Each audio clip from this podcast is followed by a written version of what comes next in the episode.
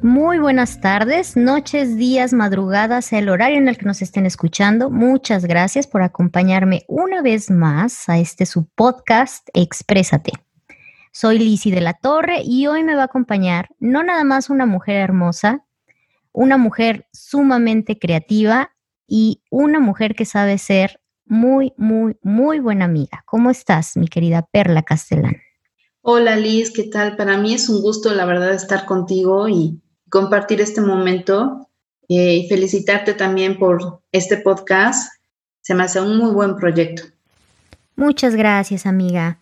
Entre nosotras también compartimos logros y proyectos. Este personajazo que nos acompaña hoy tiene una mente muy creativa, no solo en el sentido laboral, sino también en la creación del arte. Viene de una familia donde el corazón de cada uno de ellos ha sido el arte y lo han reflejado en diferentes formas de expresión artística.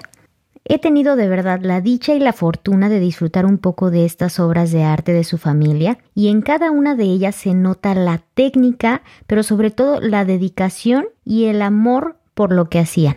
Cuéntanos un poquito más de ti, Perla. Pues, eh, ok, yo eh, modestamente puedo decir que, o tal vez no quiero sonar como arrogante, pero sí creo que eh, sé de arte a, través de lo que mi familia me ha heredado. Eh, aunque claro, no puedo decir sé completamente mucho, no soy especialista, pero sí creo que tengo las credenciales necesarias para contar un poquito de, del arte, ¿no? Eh, efectivamente, pues mi familia de muchas generaciones eh, se ha dedicado a este tema del arte, ¿no? Estoy hablando desde mis tatarabuelos, luego mi abuelo, mis tías, mis tíos, todos han sido escultores, pintores, restauradores y, hasta poetas, ¿no? Actores. Entonces, em, yo crecí en un, seno familiar en donde el arte era del día a día, era con lo que nos sustentábamos, ¿no? Este, nuestra familia está muy em, orgullosa de, decir que, pues bueno, somos los herederos de, el escultor José Luis Silva, y pues mi tía que fue artista y escultora Carmen Silva, que también ha hecho obras muy maravillosas.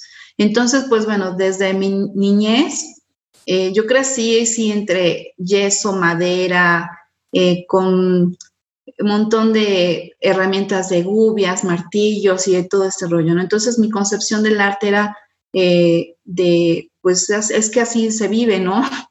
O sea, yo crecí en eso de, de ver cómo surgía de las manos de, mi abuelo y de mi tía, pues obras que maravillosas, ¿no? Y pues bueno, fui creciendo, eh, también como todo adolescente fui rebelde y cuando me tocó la etapa de, elegir qué estudiar, dije, no, yo no quiero ser, es como cuando naces con una familia de tal vez de abogados y que el papá está esperando que, que seas abogado este, yo, y me pasó igual que mi, mi, familia decía, no, es que tú tienes que ser artista y seguir con el legado del arte y hacer esto, ¿no? Yo me rebelé y dije, no, yo no quiero hacer esto, yo quiero este, estudiar otra cosa y bueno, en pocas palabras, este, eh, me rebelé y estudié diseño gráfico. Esa fue mi rebeldía.